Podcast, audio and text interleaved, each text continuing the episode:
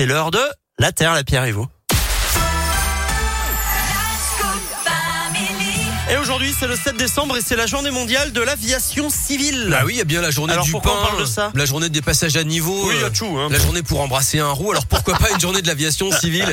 Elle existe depuis 94, elle est même reconnue par l'ONU, c'est très sérieux, elle sert à faire la promotion du transport de passagers par avion dans le monde. Mais l'avion, aujourd'hui, vous le savez, est souvent pointé du doigt, puisque la question du bilan carbone des modes de transport se pose de plus en plus. hein. Les gros avions, c'est mal, ça pollue.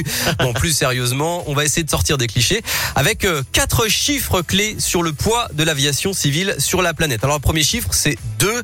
Officiellement, l'aérien ne représente que 2% des émissions mondiales de dioxyde de carbone. Le CO2, c'est 7 fois moins que l'élevage, par exemple, ou 15 fois moins que le pôle chauffage et électricité. D'ailleurs, 9 Français sur 10 surestiment la pollution de l'aérien.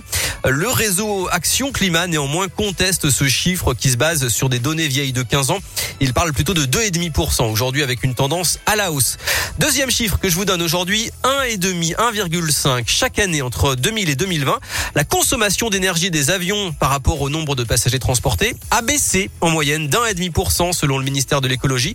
Et ça, c'est grâce notamment aux matériaux composites qui permettent de fabriquer des avions plus légers.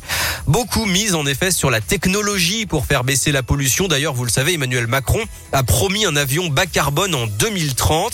Alors il y a des pistes, hein, l'hydrogène, euh, les nouvelles générations de moteurs, les biocarburants, oui, mais tout ça pour l'instant, ce ne sont que des pistes de recherche. À ce jour, on ne sait pas si ça va vraiment fonctionner. Troisième chiffre, c'est 5. Le nombre de passagers augmente chaque année de 5% dans le monde. Ah bon Et cette augmentation Je n'est que donc ça baissait parce que les gens prenaient moins l'avion. Alors non, en fait, ça- non. Ça a baissé pendant le confinement, bien sûr, mais dans l'ensemble, Ah ça augmente et cette augmentation n'est pas compensée par la baisse de la consommation d'énergie. Je vous le disais à l'instant, 1,5% par an. Et par conséquent, la pollution globale augmente. Et puis, dernier chiffre, 5 encore. Le secteur aérien serait responsable de 5% du réchauffement climatique mondial. Voilà, en tout cas, ce qui est certain, c'est que l'avion est, en règle générale, le mode de transport le plus polluant, largement devant la voiture individuelle, le car ou le train.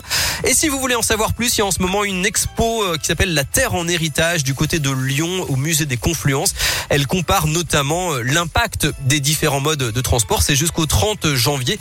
Je vous ai mis plein de liens, plein d'infos complémentaires sur radioscoop.com. Merci beaucoup, euh, Philippe. On retrouve la Terre, la Pierre et vous sur radioscoop.com comme d'hab. hein. Vous venez de le dire, donc je le répète. Voilà. En article et en podcast. Très bien. Merci, Philippe. Merci, à plus. À plus. Restez avec nous sur Radioscoop. Taïk dans un instant. Et Tom Grennan, voici les